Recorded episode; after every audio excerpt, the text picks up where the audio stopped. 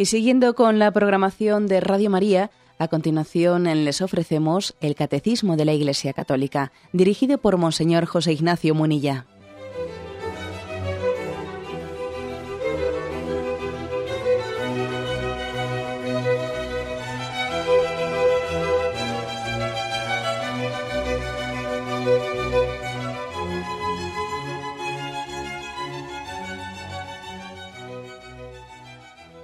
Cordial saludo a todos los oyentes de Radio María. Un día más, con la gracia del Señor, proseguimos el comentario del Catecismo de nuestra Madre la Iglesia.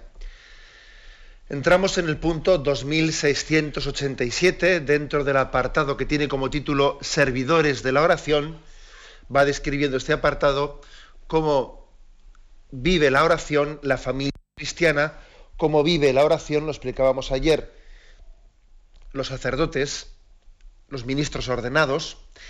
Y hoy en este punto que nos toca, llegaremos hasta donde lleguemos, porque también después continúa con otras especificaciones, hoy comenzamos hablando de cómo viven la oración los religiosos. Después de haber hablado ayer de los sacerdotes, hoy hablamos de los religiosos. Bien sabéis que también hay religiosos que han sido ordenados sacerdotes. ¿eh? Una buena parte de la vida religiosa también tiene el ministerio sacerdotal asumida, pero aquí hablamos de la oración desde el punto de vista más específico de lo que es la vida religiosa. Dice este punto, muchos religiosos han consagrado y consagran toda su vida a la oración. Desde el desierto de Egipto, eremitas, monjes y monjas han dedicado su tiempo a la alabanza de Dios y a la intercesión por su pueblo. La vida consagrada no se mantiene ni se propaga sin la oración. Es una de las fuentes vivas de la contemplación y de la vida espiritual en la Iglesia. Bueno, en primer lugar, eh, hablemos, de la mm, vida religiosa en general, eh, antes de hablar después más específicamente de la rama contemplativa de la, de la vida religiosa. Pero también la vida religiosa en general eh, tiene una un vínculo muy especial, una llamada muy especial por ser lo que es y por ser la vida religiosa lo que es, tiene una llamada muy especial pues para vivir más intensamente eh, la llamada a la oración que Cristo nos dirigió a todos los cristianos. Si algo son los religiosos, si algo es la vida religiosa, es tiene como finalidad ser testigo, ser testigos de los valores del reino la vida religiosa, en el fondo, es como un faro encendido, es como un faro encendido que nos está indicando a todos los demás cuáles son los valores del reino. Esa consagración especial que hacen los religiosos, que en el fondo no es sino una, eh, una especificación, un llevar hasta sus últimas consecuencias, la consagración bautismal, es un permanente recordatorio para todos nosotros de cuál es cuáles son las consecuencias que se derivan de ser de Cristo, de ser discípulos suyos. Testigos de los valores del reino.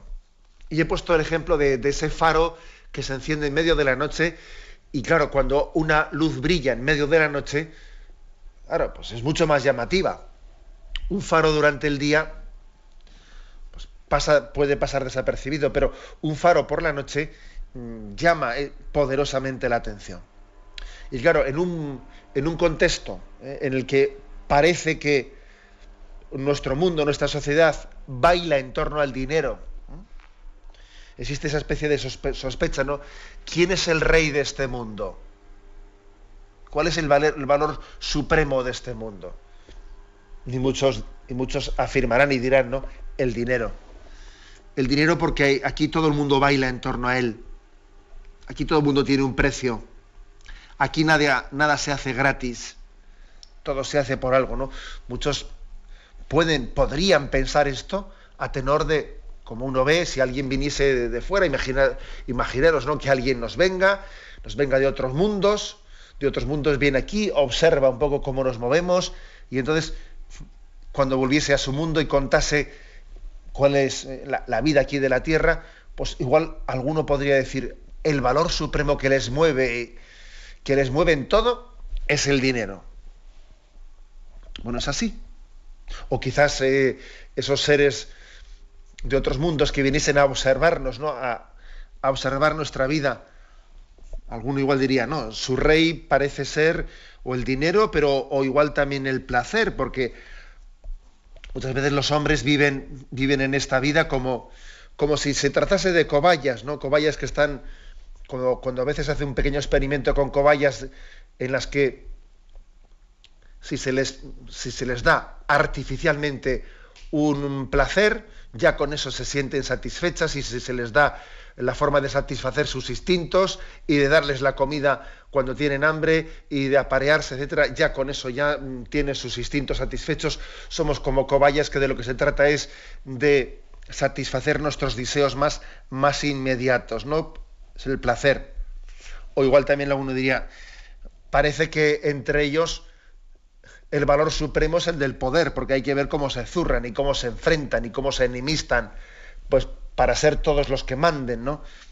Y allí todo el mundo parece que pretende ser el gallo del corral, y todo el mundo pretende tener la sartén por el mango, y todo el mundo pretende, bueno, ¿cuál es el, eh, cuál es el valor, el valor supremo que rige nuestra vida? Bueno, la vida religiosa es como ese faro, ese faro encendido en medio de la noche que nos dice, mm, nos dice no, no, es el dinero el valor supremo, no es el placer el valor supremo, no es el poder el valor supremo.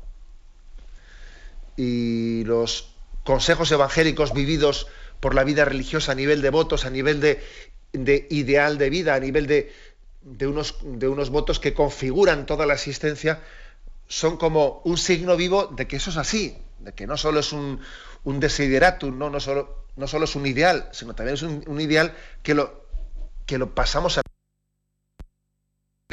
abrazando la pobreza, el voto de pobreza frente a ese Dios del dinero, abrazando la castidad, abrazando la obediencia frente a esos falsos dioses del poder, del placer. Bueno, esta es, esta es la razón de ser de la vida religiosa. Ahora, ¿qué ocurre? Pues ocurre que sería un error pensar que, pues que esto tiene lugar, que eso tenga lugar, pues únicamente como un ideal estético.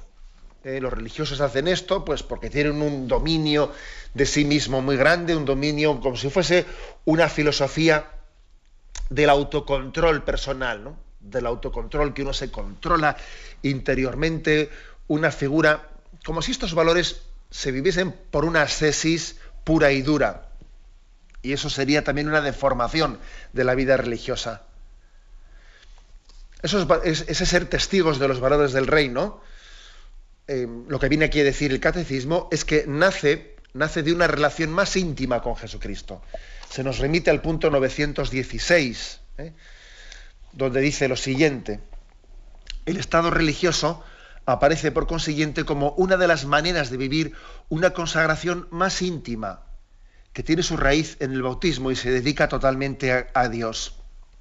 En la vida consagrada, los fieles de Cristo se proponen bajo el Espíritu Santo seguir más de cerca a Cristo, entregarse a, Dios amado, a Dios amado, por encima de todo, y persiguiendo la perfección de la caridad en el reino de Dios, significar y anunciar en la Iglesia la gloria del mundo futuro. O sea, es decir, que aquí la clave no, no es que los religiosos sean unos superhombres, ni que el hecho de que ellos estén por una ascesis y por un autocontrol, controlándose de las pasiones que al resto del mundo le tienen esclavos, o sea, no, es eso. En la vida religiosa nace, nace de una relación más íntima con Jesucristo. Es una respuesta a una llamada de amor. Y por eso esto está tan ligado a la oración. Por esto aquí el catecismo ha querido hacer mención de la vida religiosa cuando está hablando de la llamada a la oración que todos tenemos. Es, esto, es, esto es básico. La vida religiosa está remarcando el ser de Cristo. Todos somos de Cristo. Somos de Jesucristo. Y eso quiere decir que tenemos con Él una relación mm, propia, esponsal, de amistad, de hermanamiento con Cristo. Cristo es nuestro tesoro Y esto es, cuando uno tiene una relación íntima con Cristo y llega a descubrir que Él es su tesoro, bueno, pues es lo de la parábola, esa parábola de que aquel que encontró un tesoro en un campo y escondió el tesoro, fue y vendió lo que tenía y compró, compró ese tesoro. Bueno, pues la vida religiosa lo que, ha, lo que ha hecho ha sido descubrir un tesoro. Y ante ese tesoro descubierto le ha resultado casi un regalo de Dios el poder prescindir por el voto de pobreza del resto de las cosas, porque he encontrado un tesoro. Y comparando con ese tesoro todo lo demás lo tengo por basura. Luego sería imposible la vida, la vida religiosa sería imposible por imperativo, eh, por, un imperativo voluntarista moral. es decir, nace de una relación mística, nace de una relación íntima con Cristo, en la que yo le he descubierto a Él como el tesoro de mi vida. Y de ahí se desprende el voto de pobreza, ¿no? Y cuando hemos descubierto a Cristo despojado, que siendo de condición divina no hizo alarde de su categoría de Dios, sino que al contrario se despojó y tomó la condición de esclavo, pasando por uno de tantos, ese Cristo mm, humilde, pues lógicamente el que se enamora de ese Cristo humilde y despojado renuncia a la lucha por el poder, renuncia a esa lucha y abraza esa condición de buscar el último puesto que, Jesucristo nos enseñó. Por tanto, el voto de obediencia, esa, vivencia de la obediencia frente al Dios del poder, solamente nace de una relación personal en la oración con Jesucristo, a quien se le descubre pobre, humilde, escondido, escondido a los ojos de la gloria de este mundo, escondido en el sagrario. Más humilde no puede estar, más humilde no puede ser. Y quien descubre a Cristo crucificado, a Cristo que abraza el camino de la cruz, pues es capaz de, hacer frente a ese Dios del placer, a ese Dios de la comodidad, a ese Dios del bienestar, que parece que el valor supremo del hombre, pues es sencillamente el, pues el vivir bien y satisfacer eh, nuestros deseos más inmediatos. Pero eso nace, como he dicho, pues no de un imperativo moral, de un voluntarismo, no, sino nace de una relación en la oración íntima con ese Cristo que abraza su cruz. esta es la vida, eh, este es el secreto de la oración vivida desde la vida, en la clave de la vida religiosa, en la clave de, esos consejos evangélicos que son propios de todos los cristianos, los, eh, los consejos evangélicos, pero que en la vida religiosa se hacen pues, eh, en la columna vertebral de, su vida, en los tres votos de pobreza, castidad y obediencia. Tenemos un momento de reflexión y continuaremos enseguida.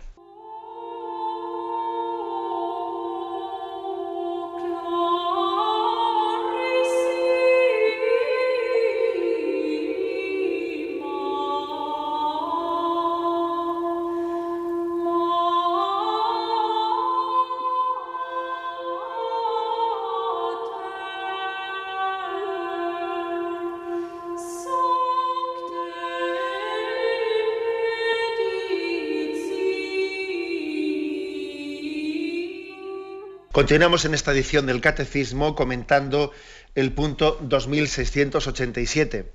Aquí se habla de la vida religiosa como también ligada como servidora de la oración. Los religiosos son servidores de la oración, se alimentan de ella y sirven al pueblo de Dios especialmente a través de ese carisma de la oración. Si antes en la intervención anterior nos hemos referido a la vida religiosa en general, creo que también hay que hacer constar que este punto se lo refiere de una manera muy especial a la vida religiosa contemplativa. Eh, dice aquí, desde el desierto de Egipto, eremitas, monjes y monjas han dedicado su tiempo a la alabanza de Dios, a la intercesión por su pueblo. Bien, es decir, especialmente se refiere lo que hemos dicho a la vida eh, contemplativa. Existe ese carisma de la vida contemplativa que la Iglesia Católica lo, lo valora máximamente, ¿eh? máximamente.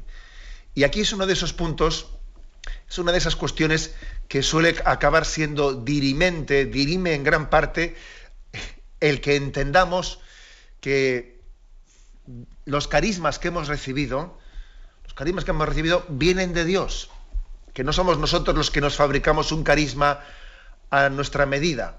El que diga, bueno, pues yo dentro de los carismas que existen dentro de la iglesia, pues entiendo este, el, otro lo entiendo, pero eh, sin embargo el de la vida contemplativa yo no lo entiendo. ¿Qué hacen ahí los monjes y las monjas encerrados rezando? Que salgan de ahí y que se dediquen a otra cosa. Esto, ese tipo de comentarios, que seguro que los oyentes habréis oído en más de una, más de una cuestión, pues denotan que parece como si los carismas naciesen de nosotros mismos. Es decir, es mi percepción de la vida la que entiende este carisma así, el otro no. es como si la iglesia la hiciésemos nosotros. Es, es obrar y pensar olvidando que es Cristo, esposo de la iglesia, el que la nutre, el que la cuida y el que a través del Espíritu Santo la está enriqueciendo y adornando con todos los carismas. Esto me parece que es importante, ¿eh? porque una ocasión escuché una anécdota referida a la Madre Teresa que, me parece muy práctica, ¿no? Y parece ser que había pues, una rueda de prensa en la que había un periodista en la que le decía a ella, eh, Madre Teresa, bueno, nosotros eh, le, estaba como alabando a ella, ¿no? Le estaba un poco como pretendiendo que, quedar bien con ella, comparándola, denostándola frente, o sea, denostando a otro tipo de vida religiosa pues distinta, porque usted hace muchas cosas por los pobres, usted sí que se entrega por los pobres, no, no como otras monjes que están ahí encerrados y que no sabemos exactamente qué hacen, no deberían esos monjes salir y ayudarle a usted. Entonces, claro, había un periodista que estaba intentando alabarla a ella a costa de la vida contemplativa, ¿no? Y entonces la Madre Teresa se dirige, se dirige a este hombre y le dice, mire usted, usted no únicamente no, eh, no entiende como es obvio y patente, lo que hacen los monjes contemplativos, es que usted tampoco entiende lo que hacen. Si usted no, no les entiende a ellos, tampoco nos entiende a nosotros. es decir, que la única forma de, entender la, vida, la vida activa de la Iglesia, la, la entrega al servicio de la caridad, es entender también la vida contemplativa como una fuente de la que bebemos para poder realizar la obra de caridad en el seno de la Iglesia. Lo que la Madre Teresa le decía a este periodista, lo que le decía era que en el fondo detrás de ese, eh, ese juicio erróneo, yo le entiendo a usted, pero no entiendo a esos otros monjes que rezan, detrás de eso se, se está escondiendo, en primer lugar, una visión filantrópica, o sea, es decir, es casi confundir la, la acción caritativa de la Iglesia con una filantropía, Usted se cree, usted no, usted no se da cuenta que lo que hacemos lo hacemos por amor a Cristo, movidos por el amor de Cristo, que lo que hacemos es llevar a Cristo a los demás. Es, en el fondo caer en una, en una, consideración voluntarista de la acción de la Iglesia, como si lo que hacemos lo, hiciésemos por nuestras propias fuerzas. Eh, sin ser movidos por la gracia, sin que la gracia de Dios sea necesaria para llevar a cabo y para realizar las obras que realizamos, ¿no? O sea, es decir, que es básico entender, es un principio cristiano básico en la vida espiritual, que nada somos sin la gracia de Dios. ¿Mm? Y que la gracia de Dios nos está moviendo misteriosamente de, formas que nosotros ahora mismo pues, pues no llegamos a percibir en concreto, pero que no, aunque no seamos capaces de concretar, ¿no? Pues esto es de esta manera de la otra, tenemos que tener pues una proclamación muy grande del principio. Nada somos sin la gracia de Dios. Y el bien que hacemos, el bien que hacemos lo hacemos movidos por esa gracia de Dios.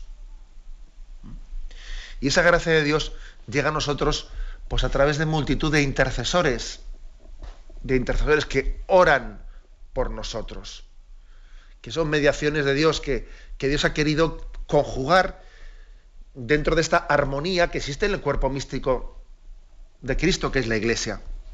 O sea que sin la vida contemplativa, nosotros no seríamos lo que somos.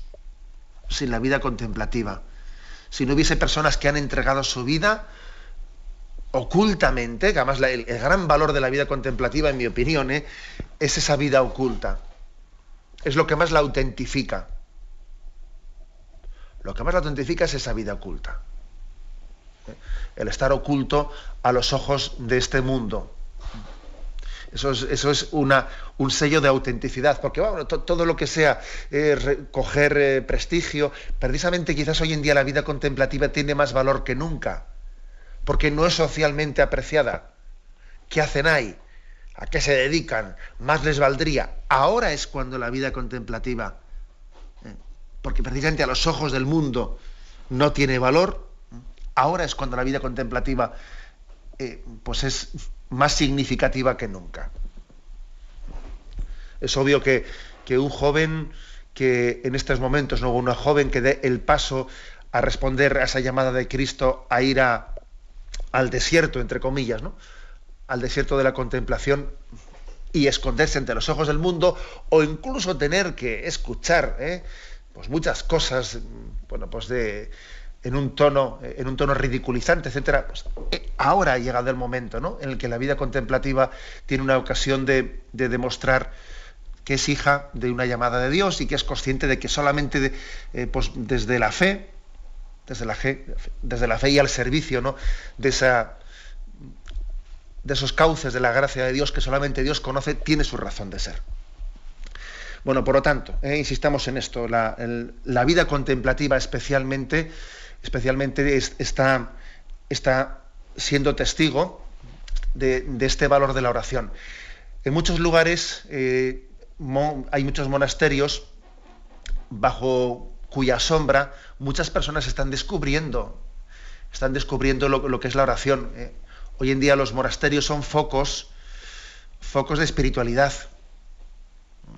Y es curioso que, haya, que, hay, que hay personas que se han alejado eh, de la práctica religiosa o han tenido momentos de crisis en la fe, que igual tienen más facilidad para acercarse a monasterios contemplativos que a su propia parroquia, pues porque en la desconexión que han tenido con la vida de fe, el acercarse a la parroquia como primer paso igual les va a costar más. Y sin embargo les resulta más sencillo pues dar un paso de, de retirarse un fin de semana a un monasterio en el que en torno a la vida de oración de unos monjes pues es posible que, reciba una, un camino concreto para su retorno, para su retorno a la iglesia. O sea que los monasterios están siendo. Un itinerario de retorno para muchas personas. Son escuelas de oración y están llamados a ser eh, también refugio para quien busca a Dios en medio de, una situación no fácil. Bien, vamos a eh, acordarnos de ellos. Yo creo que es, que es también un deber de justicia el que los cristianos tengamos conciencia del don de la vida contemplativa y seamos agradecidos. Tenemos que ser agradecidos, muy agradecidos a la vida contemplativa. Porque vivimos de ella. ¿eh? Vivimos de ella y muchas veces no, nos percatamos de tal, de tal cosa. Yo a veces he puesto el ejemplo, el ejemplo de lo que es vivir en medio de, un valle fértil y, tener la poca sensibilidad de no, haber, no ser capaces ni siquiera de hacernos la pregunta de dónde viene esta fertilidad de la que estamos eh, rodeados, ¿no?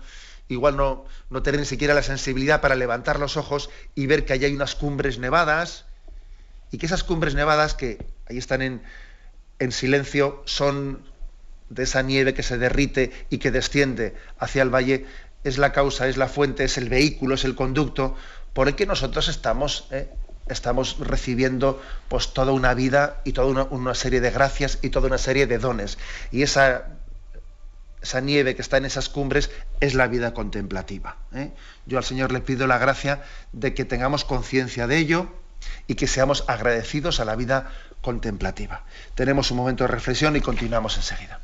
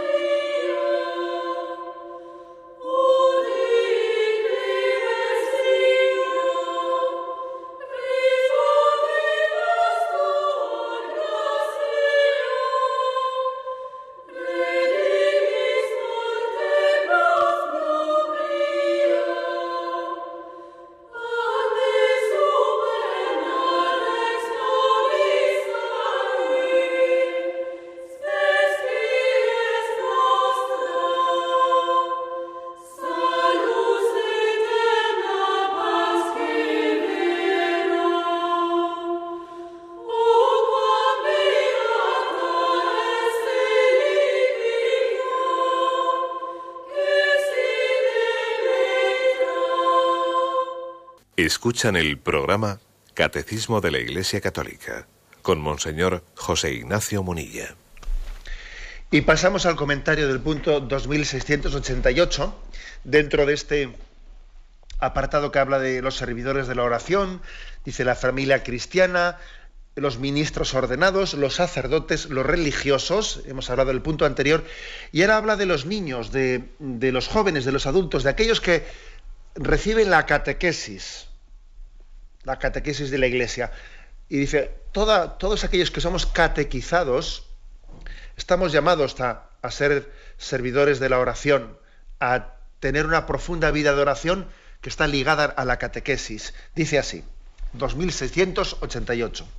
La catequesis de niños, jóvenes y adultos está orientada a que la palabra de Dios se medite en la oración personal, se actualice en la oración litúrgica y se interiorice en todo tiempo a fin de fructificar en una vida nueva.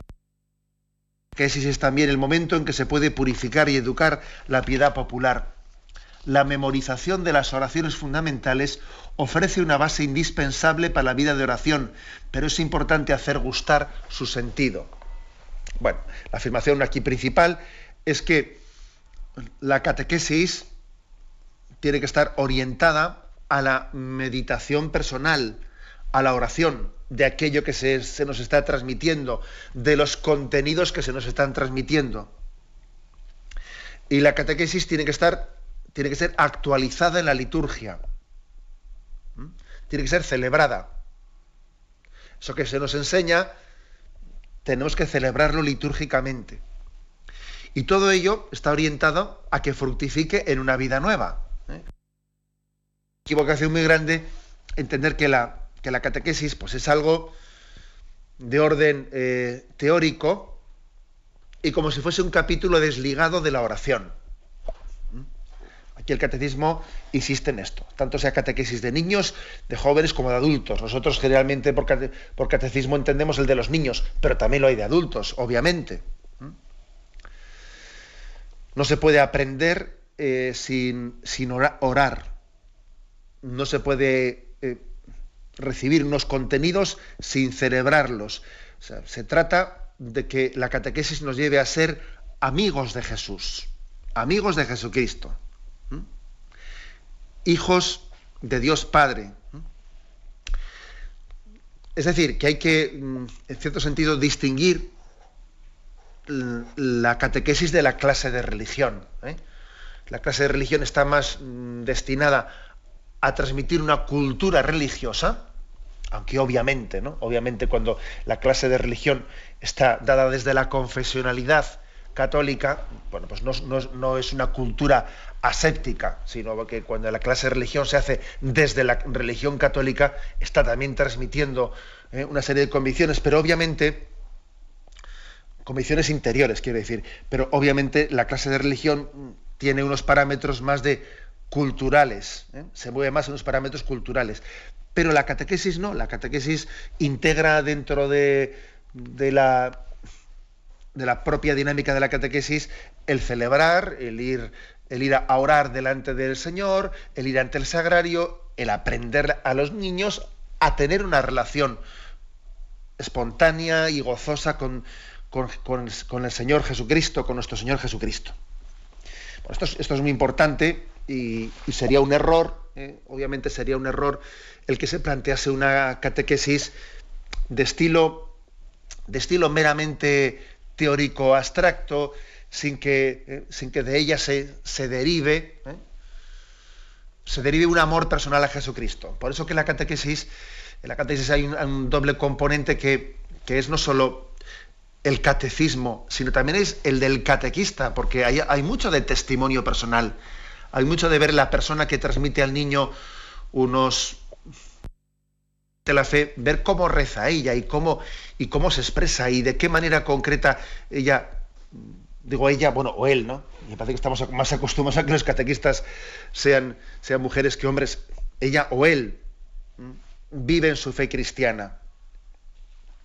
O sea, la fe se transmite también eh, por contagio, por testimonio personal. Esto es, importantísimo.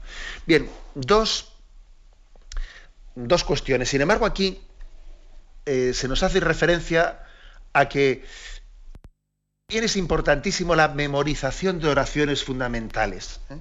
Se podría caer aquí en dos errores, en dos errores contrapuestos. Uno sería el error de hacer de, la catequesis una transmisión mm, teórica, teórica poco vital, poco vital de una serie de contenidos, ¿no? memorísticamente aprendidos eh, y poco personalizados. Bien, ese sería un error. Pero también existe un error contrario. El error de pensar que la catequesis es la transmisión de unas actitudes ¿eh? de unas actitudes, de unas experiencias interiores, de lo que es una confianza en Dios, de lo que es un mm, saber lo que es un padre para nosotros, aprender a... Pero un momento, un momento, no, se puede transmitir actitudes en la catequesis sin transmitir contenidos.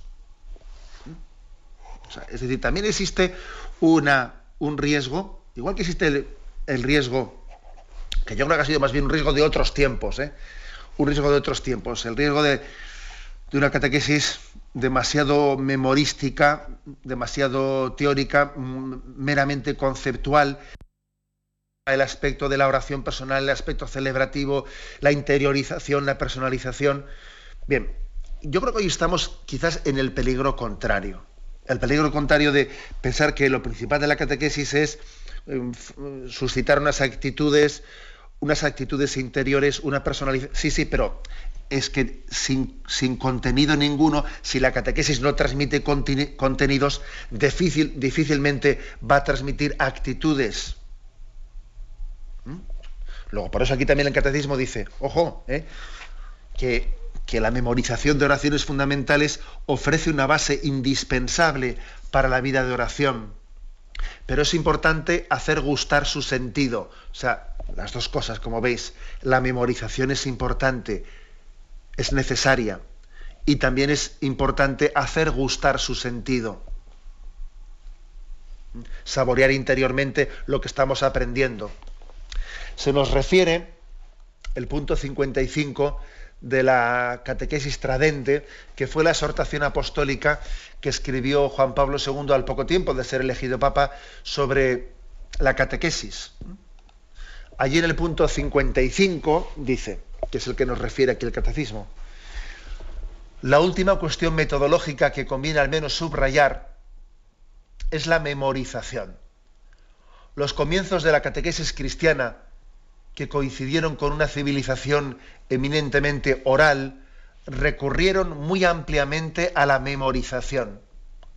Y la catequesis ha conocido una larga tradición de aprendizaje por la memoria de las principales verdades. Todos sabemos que este método puede presentar ciertos inconvenientes. No es el menor el de prestarse a una asimilación insuficiente, a veces casi nula, reduciéndose todo el saber a fórmulas que se repiten sin haber calado en ellas. Estos inconvenientes, unidos a las características diversas de nuestra civilización, han llevado aquí o allí a la supresión casi total, definitiva por desgracia, de la memorización en la catequesis. Y sin embargo, con ocasión de esta Asamblea General del Sínodo, se han hecho oír voces muy autorizadas reequilibrar con buen criterio la parte de la reflexión y de la espontaneidad, del diálogo y del silencio, de los trabajos escritos y de la memoria. Por otra parte, determinadas culturas tienen en gran aprecio la, memorización. ¿eh? ¿Por qué, dice aquí el Papa, por qué mientras en la enseñanza profana de ciertos países se elevan críticas cada vez más numerosas contra las lamentables consecuencias que se siguen del menosprecio de esta facultad humana que es la memoria, ¿por qué no se trata de revalorizar en la catequesis de manera inteligente y aún original tanto más cuanto la celebración o memoria de los grandes acontecimientos de la historia de la salvación exige que se tenga un conocimiento preciso, una cierta memorización de las palabras de Jesús, de los pasajes bíblicos importantes, de los diez mandamientos, de la fórmula del credo, de los textos litúrgicos, de algunas oraciones esenciales, de nociones clave de la doctrina, lejos de ser contraria a la dignidad de los jóvenes cristianos o de constituir un obstáculo para el diálogo personal con el Señor, es una verdadera necesidad, como lo han recordado los padres sinodales. Hay que ser realistas, dice el Papa, hay que ser realistas. ¿Mm? Estas flores, por así decir, de la fe y de la piedad, no brotan en los espacios desérticos de una catequesis sin memoria. Lo esencial es que estos textos memorizados sean interiorizados y entendidos progresivamente en su profundidad, para que sean fuente de vida cristiana y comunitaria. Y termina diciendo, la pluralidad de métodos en la catequesis contemporánea puede ser signo de vitalidad y de ingeniosidad. En todo caso, conviene que el método escogido se refiera, en fin de cuentas, a una ley fundamental de toda la vida de la Iglesia, la fidelidad a Dios y la fidelidad al hombre, en una misma actitud de amor. Bueno, como veis, una, ¿eh? una existencia del Papa como conclusión de la catequesis tradente es una exhortación apostólica que recogía las reflexiones las reflexiones de un, de un sínodo, ¿no? del cuarto sínodo general de los obispos que se había hablado de la catequesis. Y entonces, mm, bueno, aquí se está diciendo, ojo, que es muy que no podemos prescindir de la memorización, que es muy importante que tengamos también a la hora de orar fórmulas concretas en las que yo de las que yo me sirva para orar a Dios. Tengo que servirme de ello, ¿no? que hay que buscar un equilibrio, dice, entre la reflexión y la espontaneidad, entre el diálogo y el silencio, entre lo escrito y lo memorizado. Hay que buscar un equilibrio, un equilibrio en todo ello, ¿no? A mí me, ha llamado particularmente la atención cuando dice aquí el Papa, seamos realistas, hay que ser realistas. Las flores de la fe y de la piedad no brotan en los espacios desérticos sin memoria. O sea, dice, ¿no? Que, que hay que ser realistas, ¿eh? que también tenemos que transmitir oraciones concretas, contenidos concretos. De lo contrario, si únicamente fomentamos actitudes interiores, nos quedamos en nada. Bueno, como veis, la, Iglesia quiere ser, quiere ser una madre práctica. ¿eh? Quiere ser una madre práctica enseñándoles a sus hijos a orar. Bien es verdad que luego en nuestro interior es necesario pues eso que dice el Evangelio de San Lucas, ¿no? María iba meditando en su corazón eso que había oído. También nosotros cuando aprendemos una oración, tenemos que tener conciencia de que lo más seguro es que la hayamos entendido su significado como el Padre Nuestro, ¿no? Como el Padre Nuestro. Vamos a ver, si el Padre Nuestro, que hemos aprendido de memoria desde pequeños, o el Ave María, que hace poco explicamos aquí también en estos micrófonos, ¿no? la hemos aprendido, la hemos recetado muchas veces y la capacidad que tenemos de la comprensión, el grado de comprensión que hemos tenido de esa oración es limitado y tenemos toda nuestra vida y tendremos toda la eternidad ¿no? para comprender el significado más, más hondo de esas expresiones Ave María llena de gracia. Vamos a estar también en el cielo, en el cielo gozando de, de esa presencia de María junto a la presencia de Dios de la llena de gracia. Es decir, tenemos toda nuestra vida para profundizar más en eso que hemos aprendido de memoria, en eso que la catequesis nos ha transmitido. ¿Eh? Y para gustar el sentido, el sentido interior. Gustar interiormente, como dice San Ignacio de Loyola, esos, esos contenidos de fe.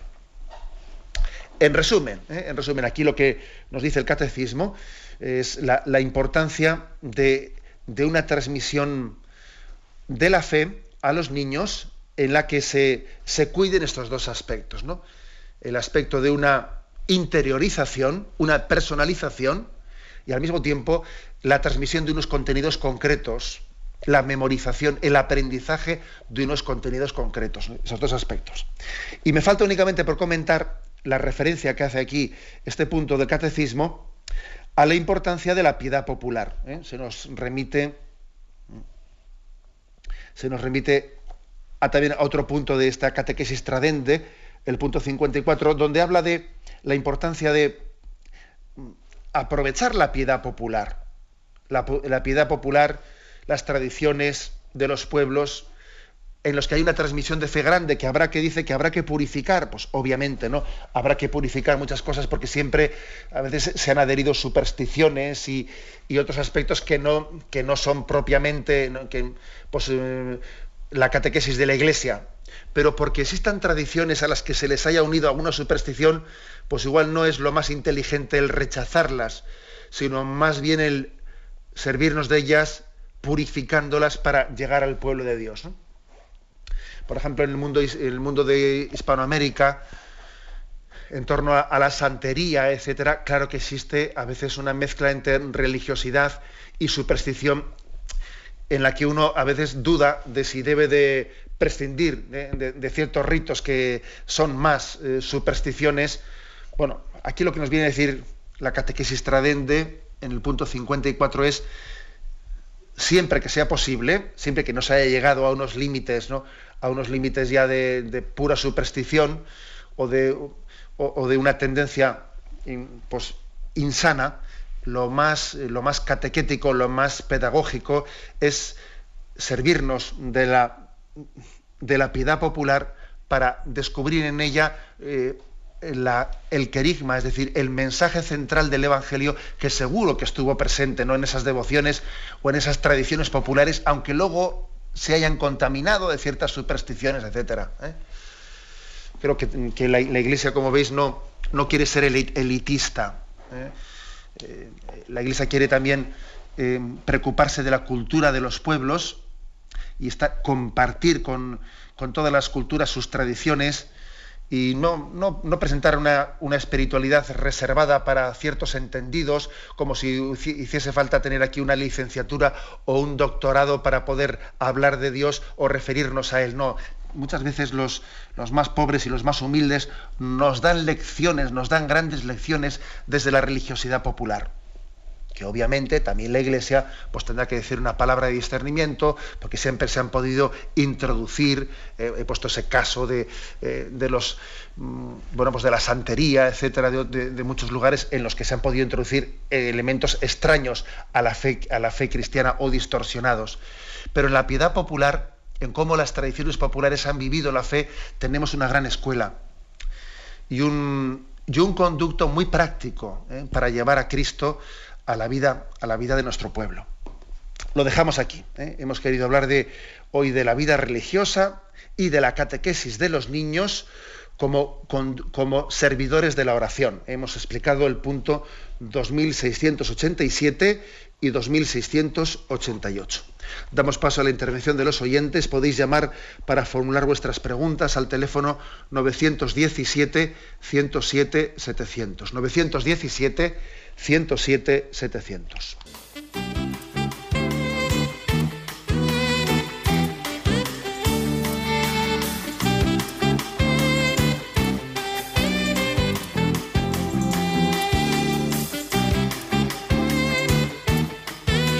Radio María le ofrece la oportunidad de recibir en su casa sus programas favoritos. Ahora lo puede hacer a través de nuestra página web www.radiomaria.es o bien llamándonos al 917 107 700. Pídanos el programa que más le interesa en cualquiera de sus emisiones, especificando el día y la hora que lo ha escuchado. Solo nos tiene que decir si lo quiere en CD de audio o CD o DVD en MP3. Haga su solicitud en el 917-107-700 y en www.radiomaria.es. Radio María, más cerca de usted.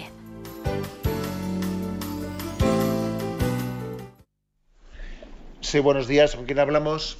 Sí, eh, buenos días. Eh, José Luis, de aquí desde Sevilla. Adelante, José Luis, lo escuchamos.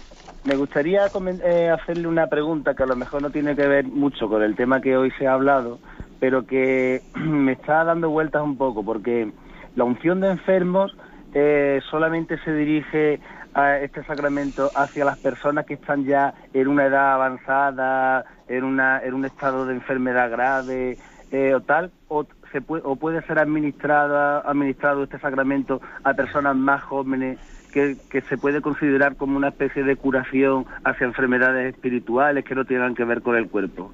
Solamente es esto.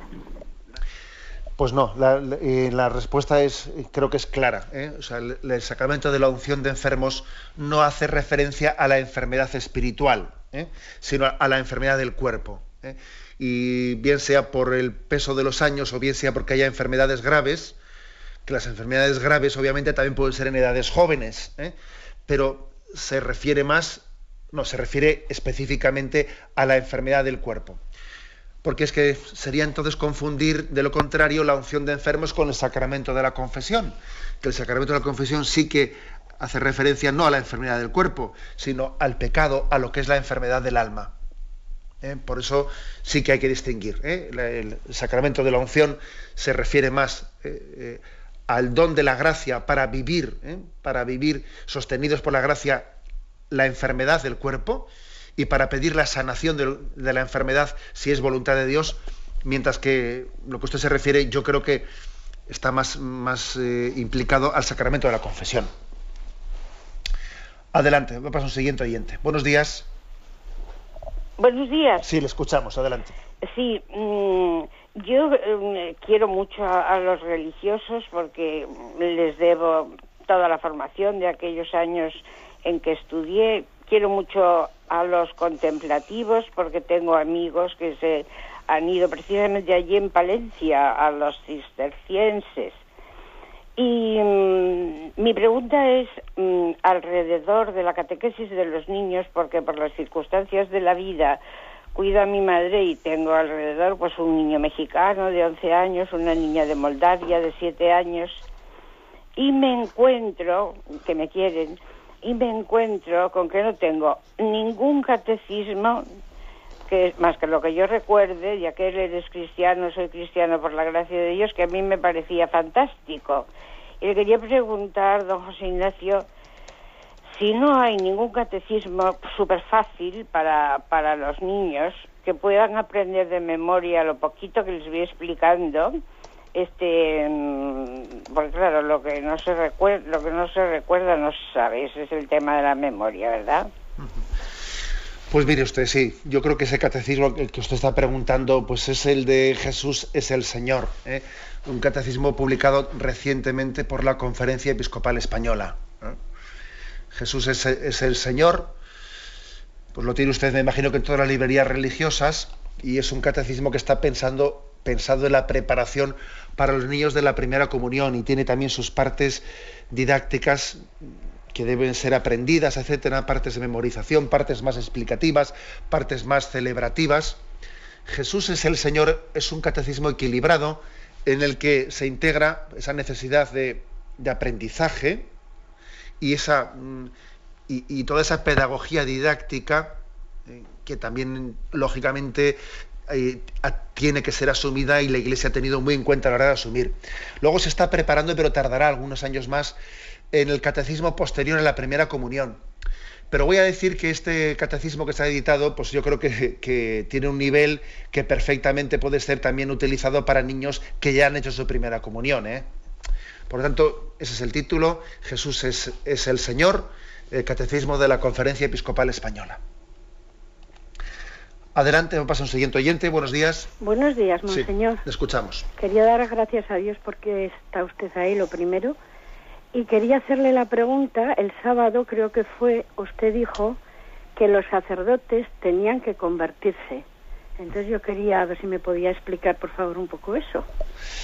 Pues sí, mire usted, los sacerdotes tienen que convertirse, los obispos tenemos que convertirnos, y es que yo creo que cuando una persona consagrada, hoy digo de los religiosos, que hemos hablado de los religiosos, ¿no? Cuando una persona consagrada, por el hecho de estar consagrada, se piensa que ella ya está convertida, que cuando escucha el Evangelio, a Jesús decir el Evangelio, convertíos, ¿no? Y crece la buena nueva. Si él se piensa que eso es para los otros, no, eso es para la tropa, porque yo soy sacerdote, porque yo soy religioso y eso no va, y yo, y yo estoy por encima de eso. Es, si, si, tenemos esa especie de sentimiento, verdaderamente eh, nuestra vida eh, seguro que será estéril. Nos hemos convertido en unos malos funcionarios en el más sentido de la palabra. ¿eh? Creo que un sacerdote, un religioso, tiene, cada uno tenemos nuestros peligros, ¿no? Pero tiene un peligro de profesionalización ante el, cual tiene que estar siempre alerta. Todos, todos, empezando por el sacerdote, empezando por el obispo, ante la llamada de Jesucristo somos como niños y, le estamos siempre descubriendo. ¿eh? Por eso a mí me parece muy importante la imagen del sacerdote o del obispo puesto de rodillas, recibiendo el perdón de Dios, aprendiendo de Cristo, sintiéndose un alumno. O sea, no se puede ser maestro del pueblo de Dios si al mismo tiempo no, no, tenemos conciencia de que estoy aprendiendo. Y, puse también el ejemplo de que la mejor manera de que uno administre el sacramento de la confesión es que él, que yo, que el sacerdote, que el obispo, yo sienta la necesidad que tengo yo de recibir el sacramento de la confesión. Si yo lo recibo bien, seguro que lo administraré bien. Si yo me doy cuenta de lo importante que es para mí el ser perdonado por Dios, seguro que yo estaré muy disponible para confesar a los demás. Ahora, si yo le doy poca importancia a confesarme, ¿cómo voy a confesar a los demás? ¿eh? esto, por eso insistí mucho en la importancia de, la llamada a la conversión de los sacerdotes. Adelante, demos paso siguiente. Buenos días. Buenos días, sí, le escuchamos. Buenos días, monseñor. Eh, Marisa de San Sebastián. Mire, una quería yo, ha hablado usted de la catequesis mm, en general, pero más específicamente de los niños. Eh, a mí me gustaría, mm, por la gente que yo conozco ya adultos, que se, veo que buscan, pero que claro, es muy difícil encontrar una catequesis. ¿Cómo enfocar el camino, ayudar en la búsqueda eh, a esas personas que ya son adultas? O sea, una catequesis para adultos. De acuerdo, bueno, pues la verdad es que quizás también en el programa que hagamos mañana algo se hablará de esto, porque se habla de los grupos de oración, que se están extendiendo mucho los grupos de oración para, especialmente para adultos, ¿no? Yo creo que también yo voy a decir una cosa, y es que creo que lo que hace Radio María, pues, pues es una ayuda grande también para la catequesis de adultos, ¿no? Eh, también decir que la Iglesia Católica ha hecho un esfuerzo grande cuando ha editado el compendio del catecismo de adultos. Porque quizás este, este catecismo gordo, entre comillas, ¿no? Este, este, libro gordo que estamos aquí explicando, pues pueda ser un poco más difícil para que todo el mundo lo coja directamente en su mano. Pero esa edición del compendio del catecismo, que precisamente tiene una fórmula de, preguntas y respuestas, es muy práctica ¿eh? para adentrarse a través del compendio en la catequesis de adultos. ¿eh? Yo, yo insistiría mucho que si a mí alguien me pidiese, dígame usted un libro, un libro para mm, pues para poder acceder a una catequesis de adultos, yo sin dudarlo le diría el compendio del catecismo. El compendio del catecismo. Otra cosa es que si alguien quiere todavía pues eh, podéis explayar más, tenemos el mismo, el catecismo mayor, que es el que explicamos aquí, ¿no? En este programa de 8 de la mañana, pero la edición del compendio es, que tiene la fórmula de preguntas y respuestas, es más sencilla, ¿eh? más sencilla para estar accesible a todo el mundo. Bien, tenemos el tiempo cumplido. Me despido con la bendición de Dios Todopoderoso, Padre, Hijo y Espíritu Santo. Alabado sea Jesucristo.